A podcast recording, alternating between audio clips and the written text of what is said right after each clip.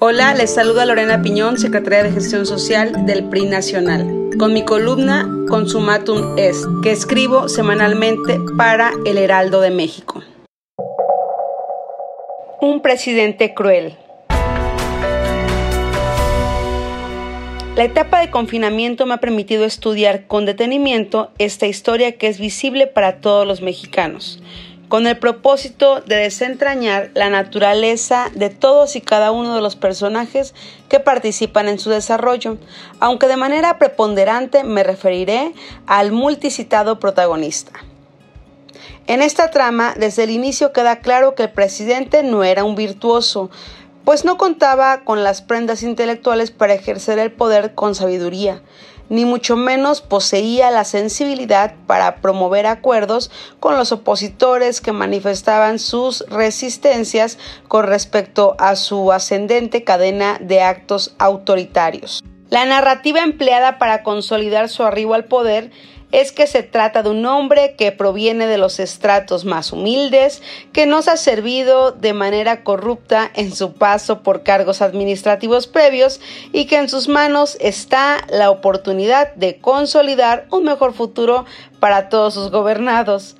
Además, es claro que su más íntimo círculo no se atreve a refutarlo, aunque sea a solas, porque no hay una pizca de mesura y ante sus evidentes hierros en el ejercicio de gobierno, en lugar de rectificar, se empeña en abrir más frentes eh, de confrontación para estar constantemente en el centro de la opinión pública del lugar como el señor comendador del pueblo que actúa a veces como un ogro filantrópico y en otras con un tolete.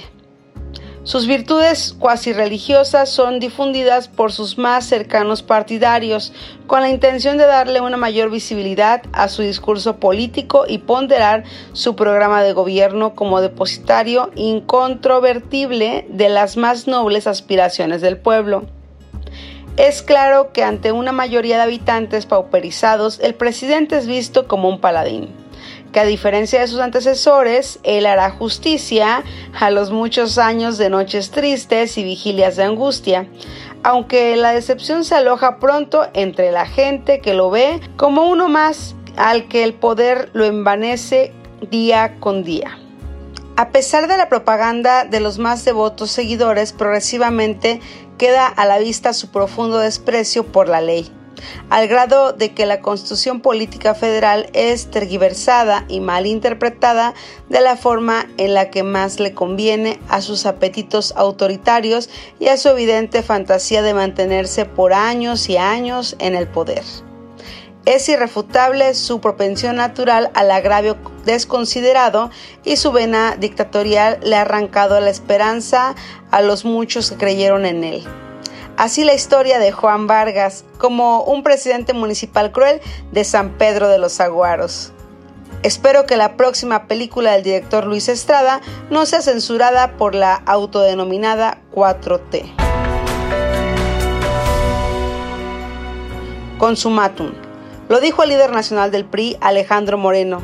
Seamos claros, durante los gobiernos del PRI no hubo huelgas en los hospitales por falta de seguridad para los médicos, los padres de niños con cáncer no hacían huelgas de hambre por falta de medicamentos y no había incompetencia en altos niveles de la salud pública.